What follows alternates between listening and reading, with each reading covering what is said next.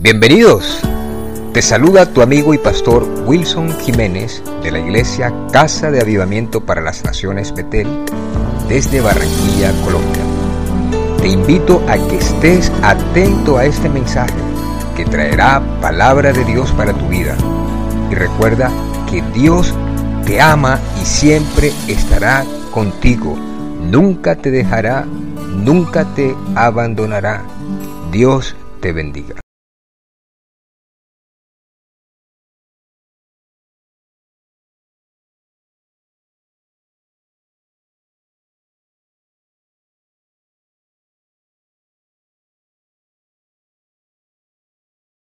Lucas capítulo 14.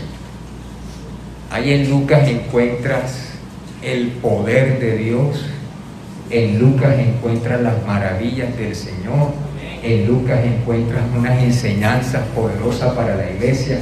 Toda la Biblia es hermosa, pero ese Evangelio de Lucas, aparte que Lucas, médico, cómo describe todos esos acontecimientos tan poderosos de nuestro Dios. Y me gusta muchísimo, muchísimo, muchísimo. Lucas 14, del versículo 34. Cuando lo tengan me dicen, así es, amén. Así es, amén. Amén es, así sea. Así sea, así es. Vamos a leerlo en el nombre del Padre, del Hijo y del Espíritu Santo. Buena es la sal.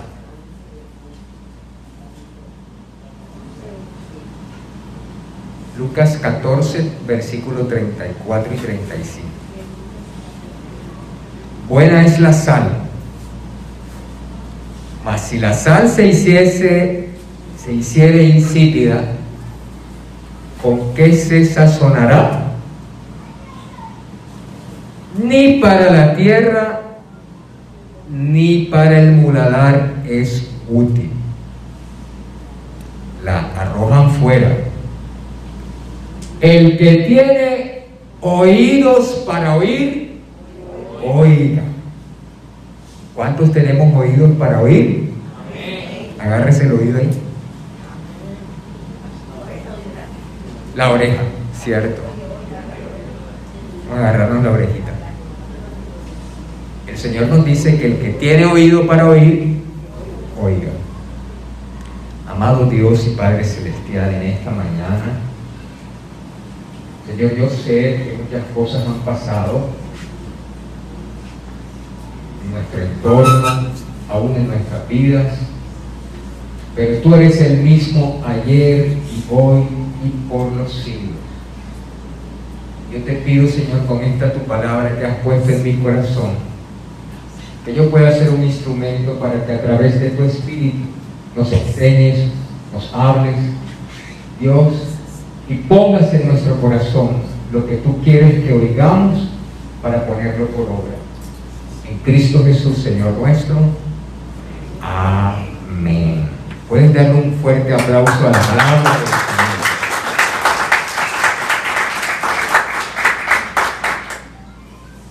Yo es primera vez que voy a hablar sobre este versículo y que haya recordado algún mensaje, les diría que no recuerdo en qué lo enfocaban, pero quiero transmitirlo como en mi corazón el Señor lo puso. Buena es la sal. La sal. ¿Qué es la sal? Un sazonador. ¿Un qué? La sustancia química.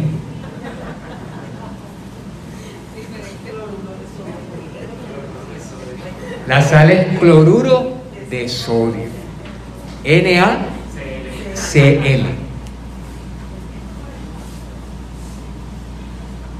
Los que saben bastante de química dicen que los componentes de la sal tienen unos cationes y unos aniones, en donde hacen que el movimiento de ellos la haga más salada o menos salada, a pesar de que ella en su estado natural siempre eh, va a salar y que en esencia no debe perder esa capacidad. Pero el Señor, que fue quien creó la sal, Él dice que buena es la sal. De hecho, tan buena es la sal que cuando alguien se golpea, por ejemplo mi papá, cuando yo me golpeaba, jugaba fútbol, jugaba básquet, manejaba bicicleta, manejaba patín, entonces se me hacía un chichón en la, en la pierna. Yo recuerdo que me, ponían, que me ponían una cataplasma de sal. Y de pronto eso se desinflamaba. Porque la sal tiene una propiedad. Ella absorbe el agua. Y al absorber el agua, cuando se hunda en el cuerpo, hace que ese medio acuoso donde las bacterias, donde lo que va a infectar nuestra piel, nuestro organismo, hace que la sal absorba esa agua, entonces las bacterias mueren, no se reproducen. Entonces cogemos un filete de carne, un lomito, y nos lo vamos a llevar de aquí a Cartagena, cogemos un boca chico, un pescadito, y le echamos sal, ¿qué va a pasar? Que va a absorber el agua donde las bacterias para pudrir la carne se deben reproducir y al absorber, ¿qué hace? Preserva la carne. Por eso la sal es buena. Y el Señor dice, buena es la sal. ¿De dónde obtenían ellos la sal? Del mar. El Señor caminaba por Galilea, caminaba por las costas y él veía el proceso de extracción de la sal.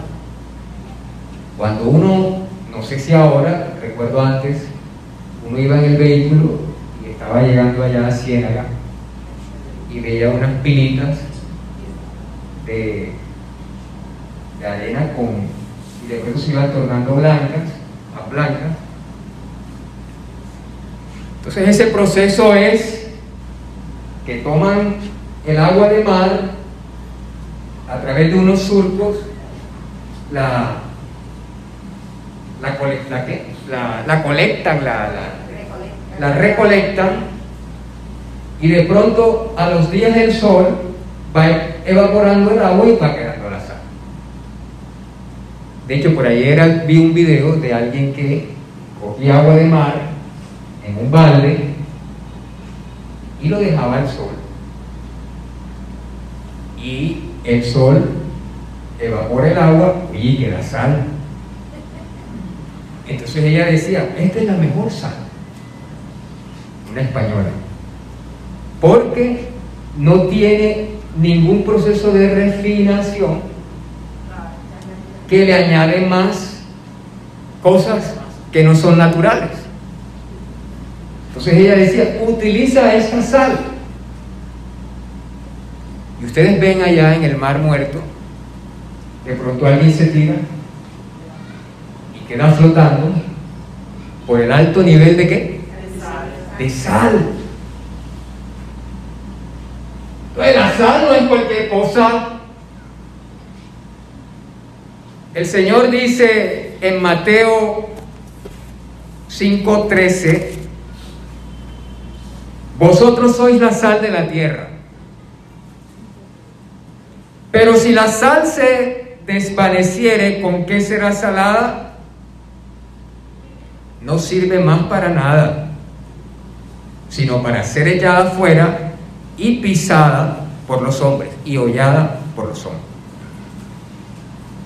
El Señor dice, la sal es buena.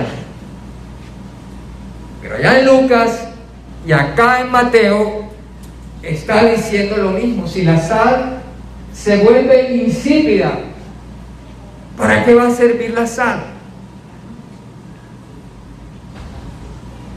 Yo no sé distinguir cuando una comida está, bueno, debe estar demasiado salada para ayudarme a cuenta que está salada. Pero me dice, ¿cómo sentiste? Sabroso. No estaba salado. No sé, yo lo sentí sabroso. Entonces no como los de Masterchef que tiene mucha sal, tiene no sé qué, tiene... Yo no sé identificar eso. Pero resulta que hay estudios universitarios en donde miran la papila gustativa y miran que cuando esa sal por acción de los cationes y los aniones se vuelve más salada en nuestro paladar que en otros. Es decir, que la sal, entre comillas, puede perder su sabor dependiendo de aquel que esté consumiendo la sal. Ahora, si el Señor nos está diciendo que nosotros somos la sal de la tierra, ¿cuántos son sal de la tierra? Oye, ¿por qué el Señor nos dice que nosotros somos la sal de la tierra? Primera pregunta para que la tengamos ahí. ¿Por qué yo soy sal de la tierra? Entonces, el Señor aquí en Lucas está hablando en un contexto cuando en, el primer versículo del capítulo 14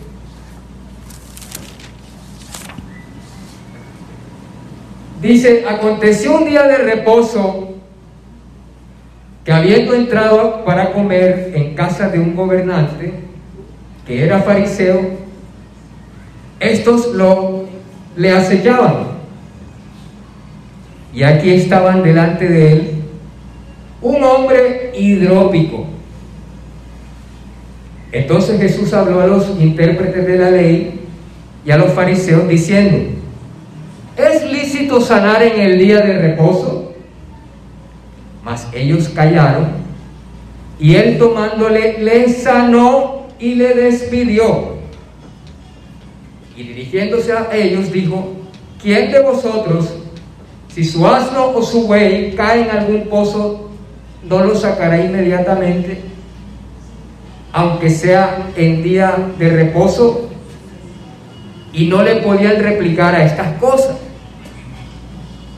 Yo le digo que Lucas es impresionante porque capta todo en esencia lo que el Señor describía con tal exactitud, pero todo tenía su razón de ser. ¿Por qué el Señor terminó en este capítulo hablando de la sal? Porque el primer versículo de este capítulo empieza con algo importante. Dice que el Señor fue a comer a casa de quién? De un gobernante. Y este gobernante era fariseo. El Señor fue a comer a casa de un gobernante y este era fariseo. Y el Señor nos dice a nosotros que somos la sal de la tierra. Pero Él es la cabeza y nosotros somos el cuerpo. De tal manera que lo que él estaba haciendo era salar con su presencia y traer la potencia de la sal espiritual cuando él hablaba, cuando él predicaba, cuando él hacía milagros como este. ¿Qué es una persona hidrópica?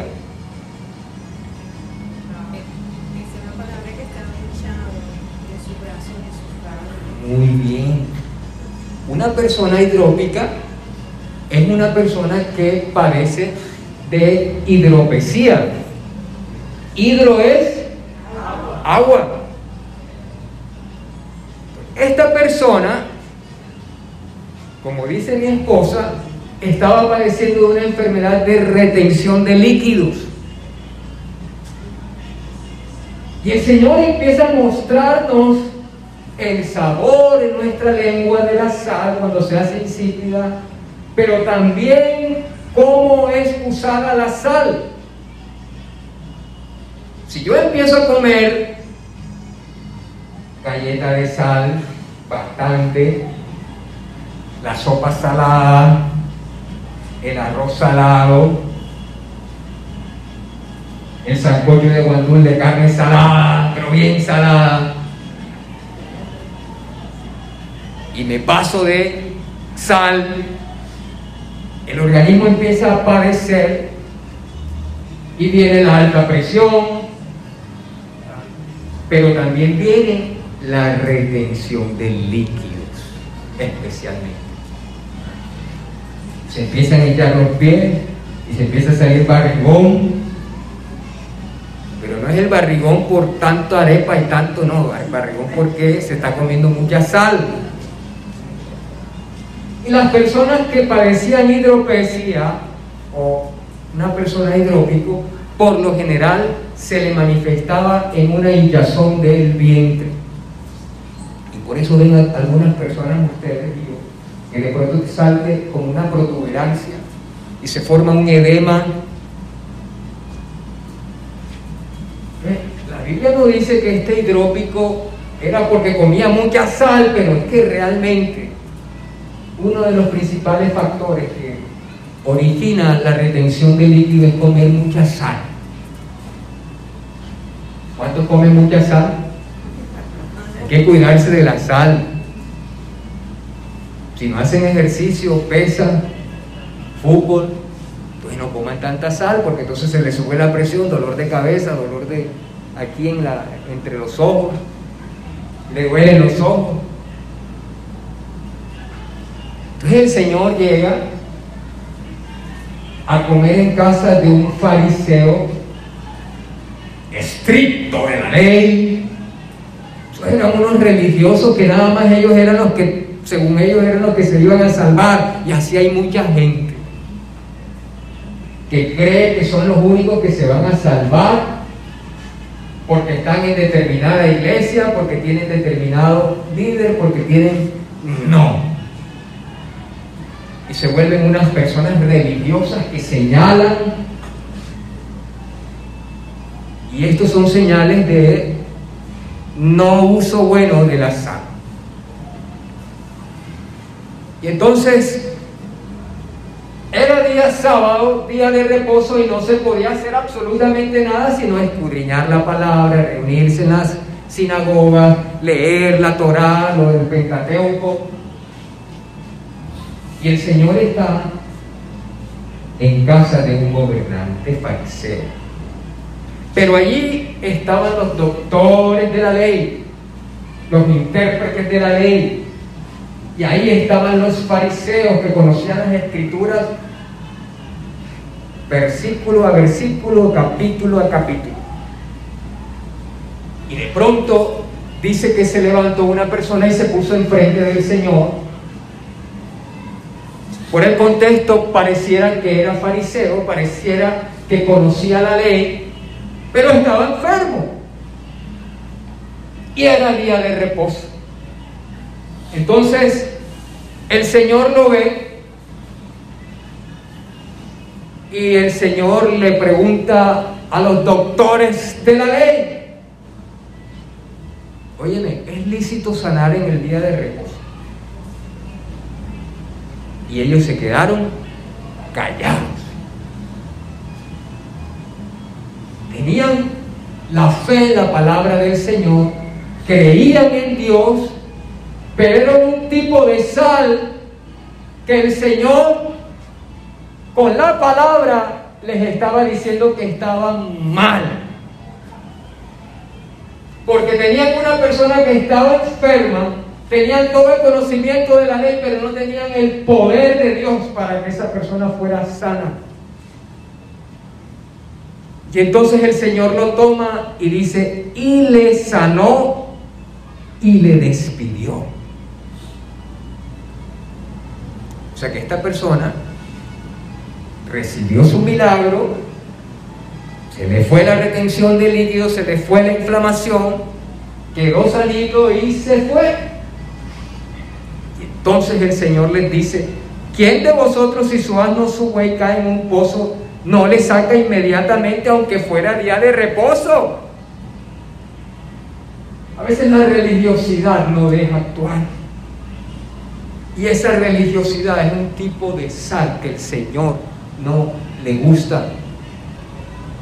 Luego sigue allí ese capítulo 14 y habla de los invitados que son ambiciosos, que quieren estar en los primeros lugares, otro tipo de sal que el Señor no agrada.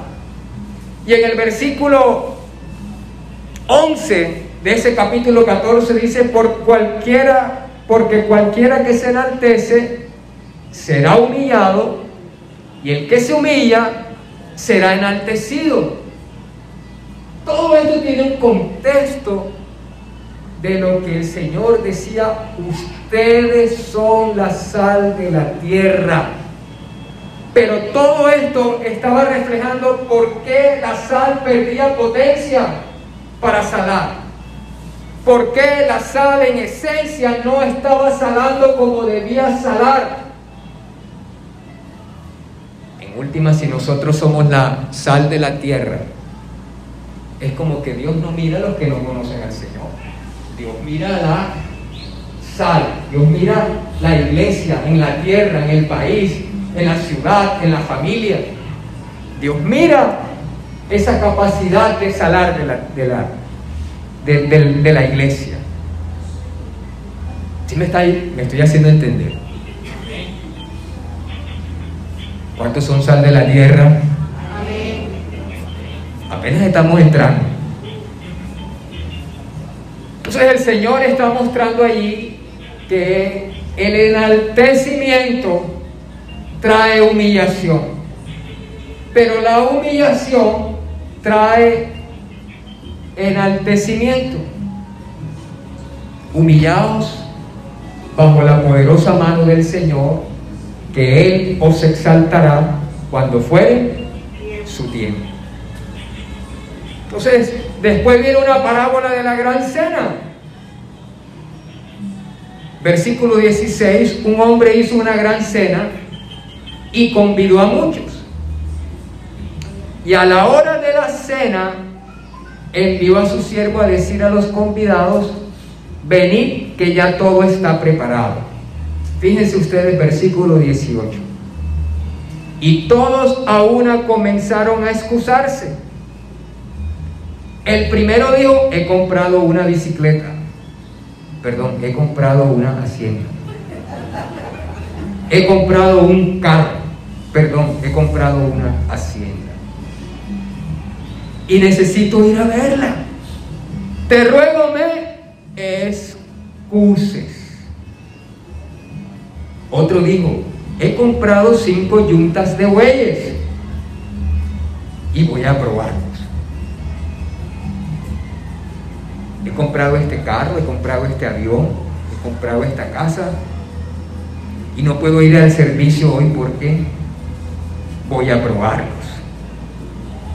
Te ruego que me excuses.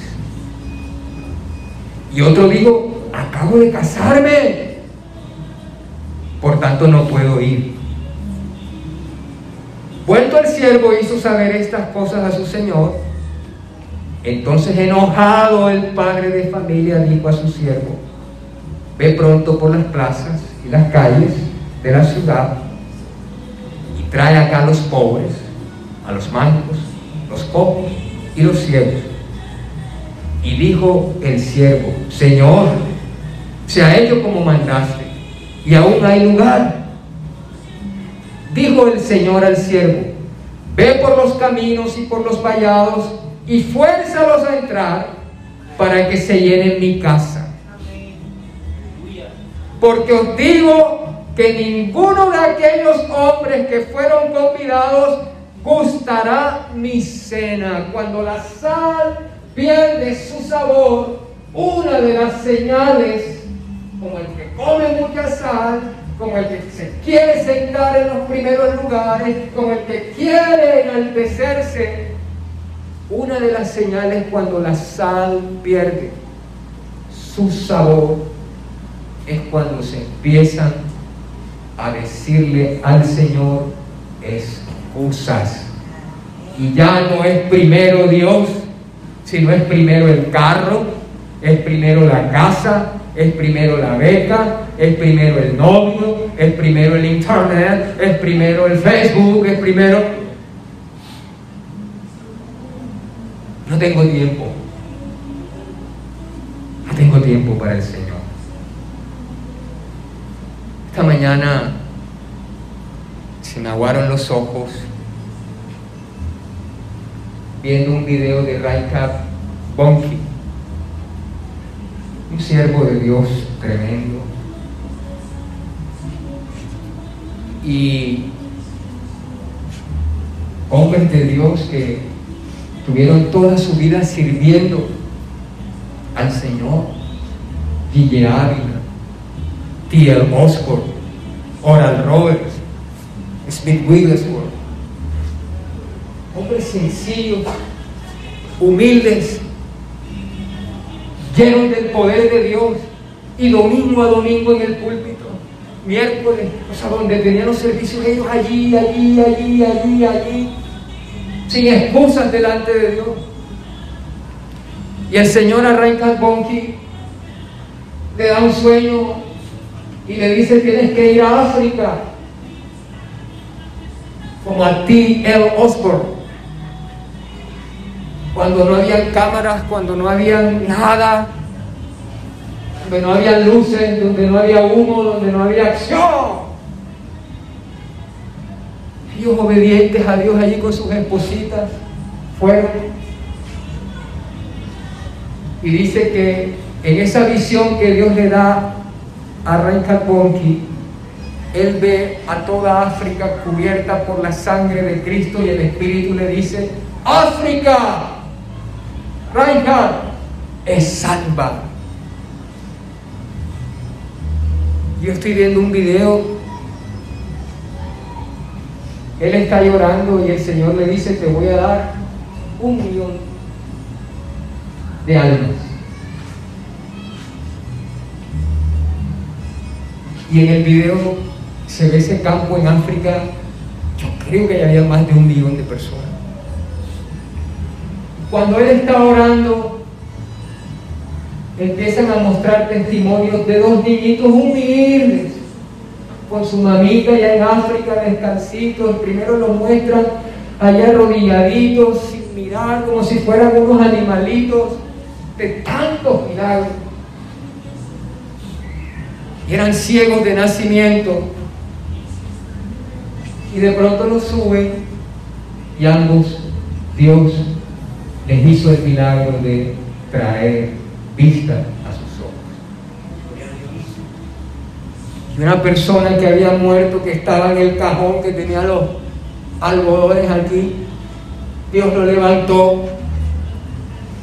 Smith Wigglesworth, más de 23 personas muertas, Dios la levantó de la muerte, los resucitó.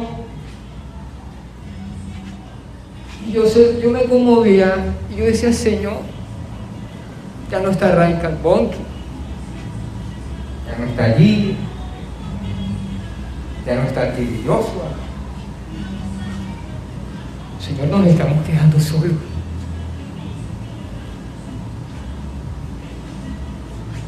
Y cada domingo, desde hace más de 20 años convertidos,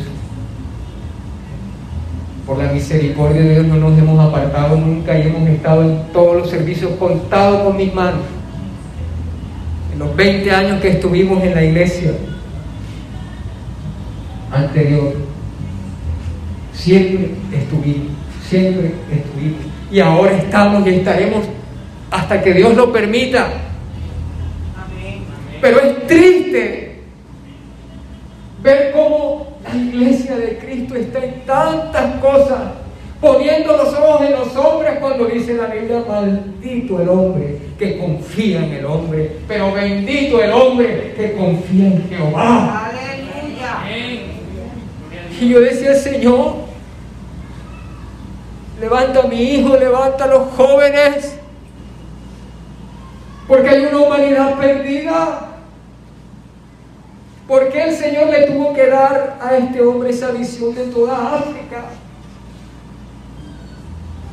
Con todas estas leyes que vienen, que hay y que van a venir, porque ya tienen el camino expedito, el camino libre, para llevar a cabo esa agenda mundial en contra de la palabra de Dios. ¿Dónde estarán aquellos que no le sacan excusa a Dios? ¿Dónde estarán aquellos que están dispuestos a hacer la voluntad santa del Señor? Cuando la sal, la iglesia de Cristo pierde su sabor. ¿Qué pasó en Colombia? Solamente Dios lo sabe. ¿Qué pasará en Colombia? Solamente Dios lo sabe. Pero ¿qué pasará para la iglesia de Cristo? Que Cristo estará siempre con nosotros. Todos los días hasta el fin del mundo. El Espíritu Santo está con nosotros. Pero ¿qué hacemos con el Espíritu Santo y el Señor? Si sacamos excusas. Y fíjate que en el versículo 21 dice, vuelto el siervo hizo saber estas cosas a su Señor. Entonces enojado, enojado Si no quieres tener al Señor enojado, yo no lo quiero tener enojado, no le saquemos la excusa. Entonces el Señor enojado dice, preocupado el Señor por las almas. Ve a las plazas, mi hijo, ve a las calles. Trae acá a los pobres, a los mancos, a los cojos, a los ciegos.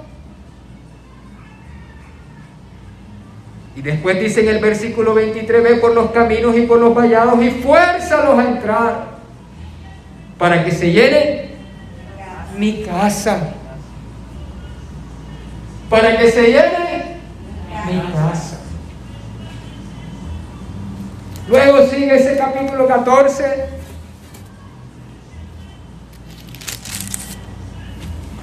Y dice 26, si alguno viene a mí y no aborrece a su padre y madre y mujer e hijos y hermanos y hermanas y aún también su propia vida, no puede ser mi discípulo. Y el que no lleva su cruz y viene en pos de mí no puede ser mi discípulo, wow, ¿por qué Señor no puedo amar a mi padre, a mi madre, a mi mujer, a mis hijos, a mis hermanos? ¿Por qué no puedo, Señor, preservar mi propia vida? El Señor lo que está diciendo es que nada de esto puede estar por encima de Él. Por nuestros padres, Dios no nos quiere quitar a nuestros hijos. Dios no nos quiere quitar la vida. Si Jesucristo es el camino, la verdad y la vida. Entonces lo que está diciendo en el contexto es que el mismo primero yo. Luego, el 28 dice, porque ¿quién de vosotros Queriendo edificar una torre no se sienta primero y calcula los gastos. Luego,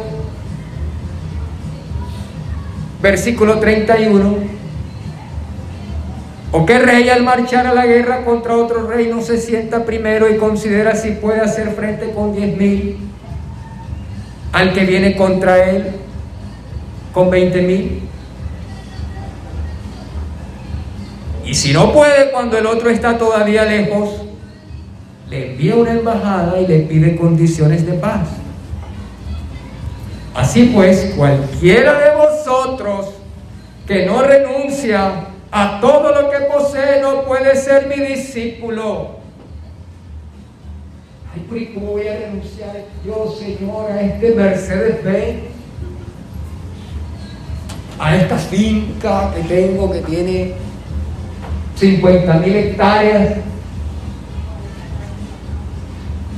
El Señor no está diciendo que Él te va a quitar lo que nos ha dado. El Señor lo que está diciendo es que Él debe ser primero para que la sal no pierda su sabor, para que la sal no pierda potencia de Dios. Oye, la sal cuando tú lo echas en agua, se vuelve agua de sal. No se vuelve agua con sal, sino se vuelve agua de sal. ¿Qué quiero decir? Que se sala, se disuelve. La sal es un soluto, ¿no? El soluto es el, el medio. El solvente es el agua y el soluto es el es la sal. Tú coges una cucharada de sal y la echas en el agua y la mueves y se convierte en agua salada. Eso es un ejemplo de la ciencia. Claro que se va a convertir en agua salada. Lo que quiero decir es que la sal es poderosa para convertir el agua en agua salada. ¿Me hago entender? Y hace que, que sea también conductora, conductora de electricidad. Eso, Claro, eso se llama conductividad del agua. claro. Entonces, si nosotros no somos sal, o si somos sal insípida, no vamos a salar. Seguimos. Marcos 9:50. Marcos 9:50. ¿Me lo lee alguien, por favor? El apóstol César. Evangelista, maestro y pastor. Y padre de familia.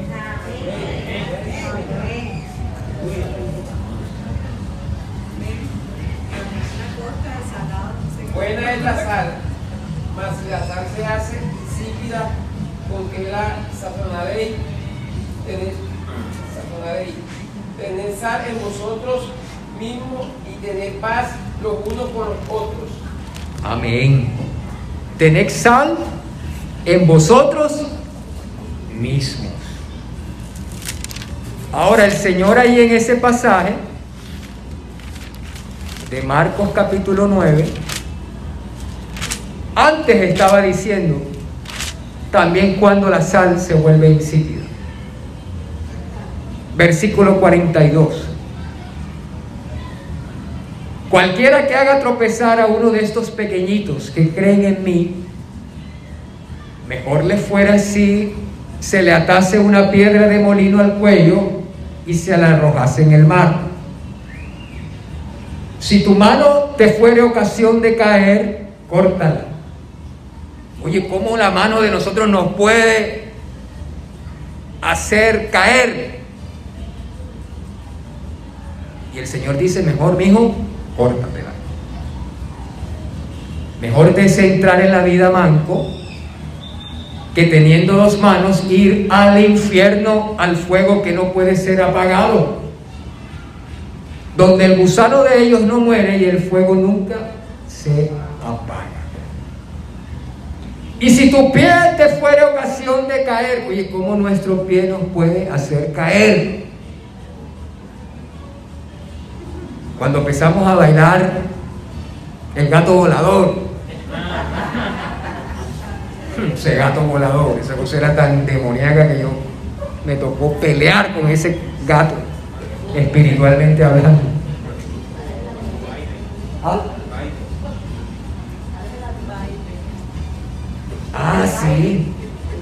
Oye, un presidente manejando bicicleta y se enredó, se cayó, o montándose en el avioncito, se tropezó. No movió bien los pies. Entonces, si nosotros no movemos bien los pies, nos puede hacer caer. Si no vamos a un lugar que Dios quiere que estés y se coge para otro lado, que tenemos la principal y tenemos la sucursal.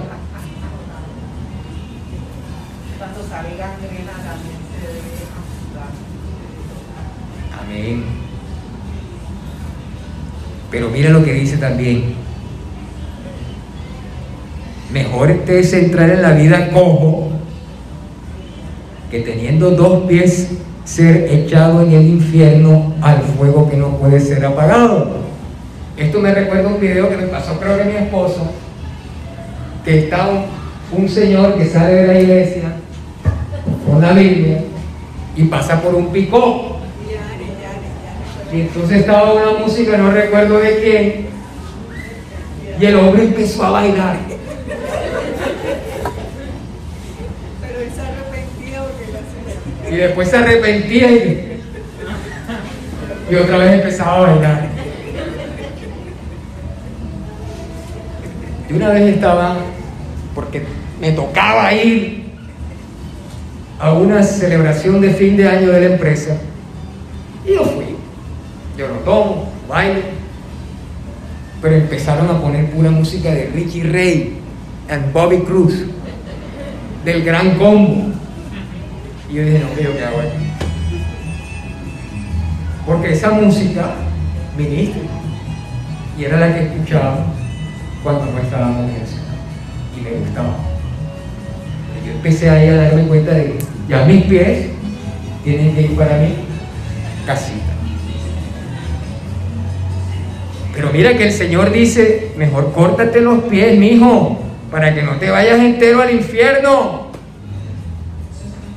Ahora, no es que se trata de que vamos a coger un serrucho y nos vamos a cortar los pies.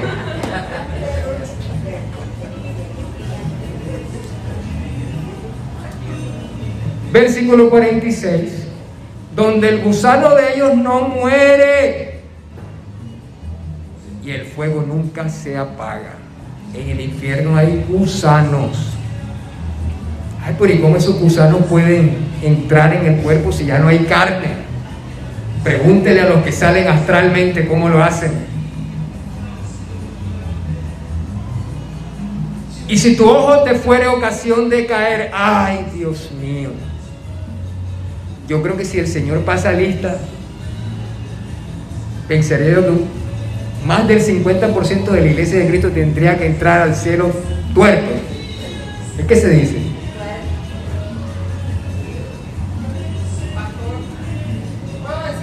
Amén.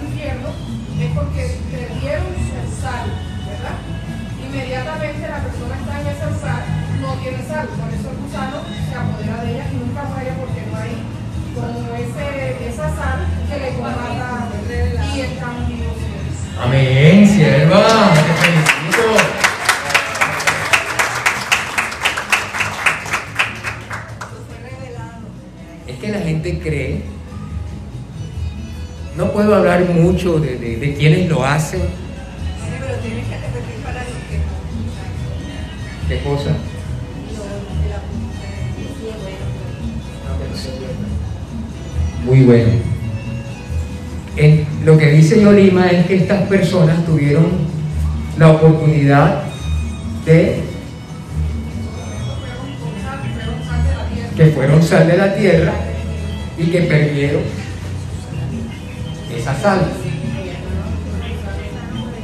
Y que como las bacterias mueren por la sal, ahora que ya no tienen sal, las bacterias se lo... Lo que les iba a decir es que hay sectas muy poderosas que mueven el poder de gobierno, etcétera, que ellos salen de sus cuerpos, no por el Señor, no por el Espíritu Santo, sino por espíritus del diablo, del príncipe de este mundo, como dice el Señor, el Dios de este siglo con D pequeña. Y una persona que me compartió a mí de esas experiencias, me decía que él salía del cuerpo cuando no era creyente y llegaba a donde las personas que él quería llegar y las veía cuando él quería verlas. Y podía tocar. Hay personas que están recibiendo en sus cuerpos toques y no ven a nadie tienen experiencias sexuales como el espíritu de incubo y de socubo y no ven a nadie. En este mundo espiritual se puede tocar, pero también se puede recibir castigo, llamas de fuego que habla el Señor, gusanos. Fíjate lo terrible que es que la sal de esta tierra se vuelva insípida, pierda su sabor. Y en el versículo 47, como decíamos, si tu ojo te fuere ocasión de caer, sácalo. Mejor te es entrar en el reino de Dios con un ojo que teniendo dos ojos ser echado al infierno. La cantidad de la sal de la tierra que pierde potencia para salar porque están viendo pornografía porque están viendo videos de... Entonces salen las mujeres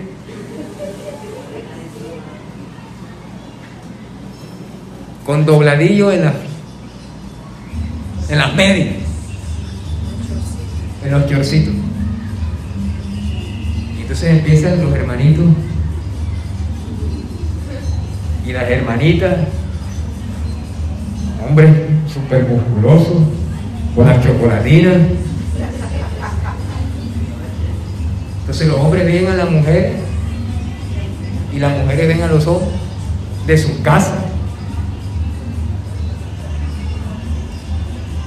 Aquí no pasa, gracias al Señor. Pero esto está ocurriendo. Si tu ojo te fuere, ¿por qué lo dice el Señor? ¿Por qué lo dice el Señor? Si tu ojo te fuere ocasión de caer, sácalo. No lo vamos a sacar porque nos quedamos tuertos. Media iglesia se queda tuerta en el mundo. O más. ¿Qué tenemos que hacer, Señor? Perdóname, Dios mío, por ver, Dios mío. Esto que vi, Señor, con esta mujer, esto que sentí, esto que hice con mis manos, con mis pies, perdóname Señor, arrepiento y renuncio. Porque ante eso hay que renunciar, porque esas, esas imágenes quedan ahí hasta por más de 15 años, hablan los expertos. Entonces dice, donde el gusano de ellos no muere y el fuego nunca se apaga, porque todos serán salados con fuego. Y todo sacrificio será salado con sal. Luego dice el Señor en el 50 que, acabó, que nos habló el siervo César, buena es la sal, mas si la sal se, se hace insípida, ¿con qué la sazonaréis? Y luego el Señor dice, tened sal en vosotros mismos y tened paz los unos con los otros. ¿Cómo yo puedo tener sal en mí mismo?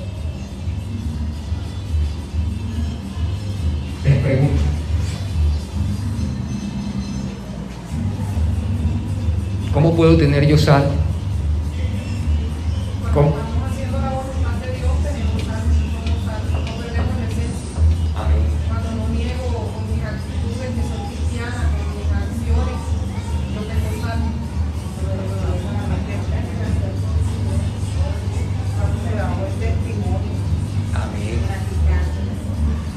Sabes, cuando tenemos sal,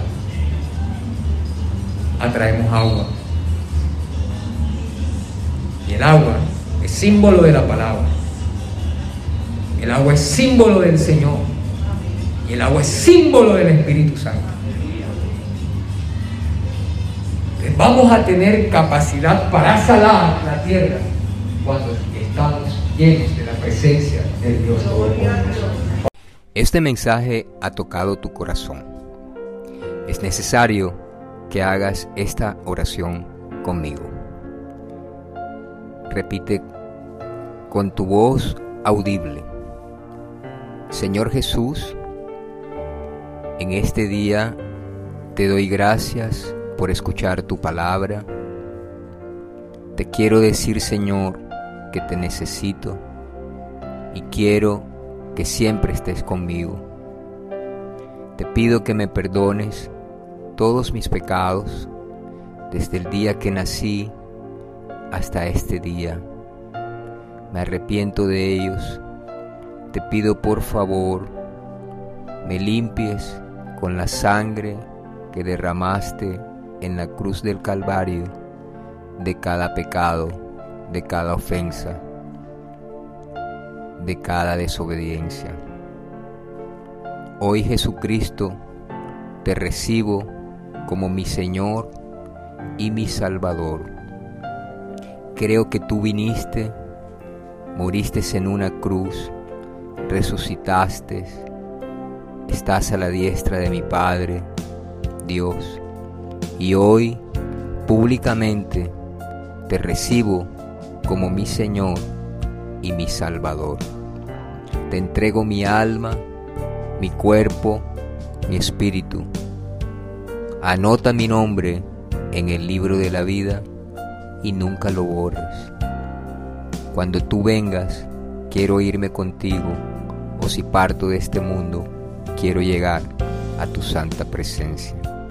Gracias Dios, en el nombre de Jesús. Amén y amén.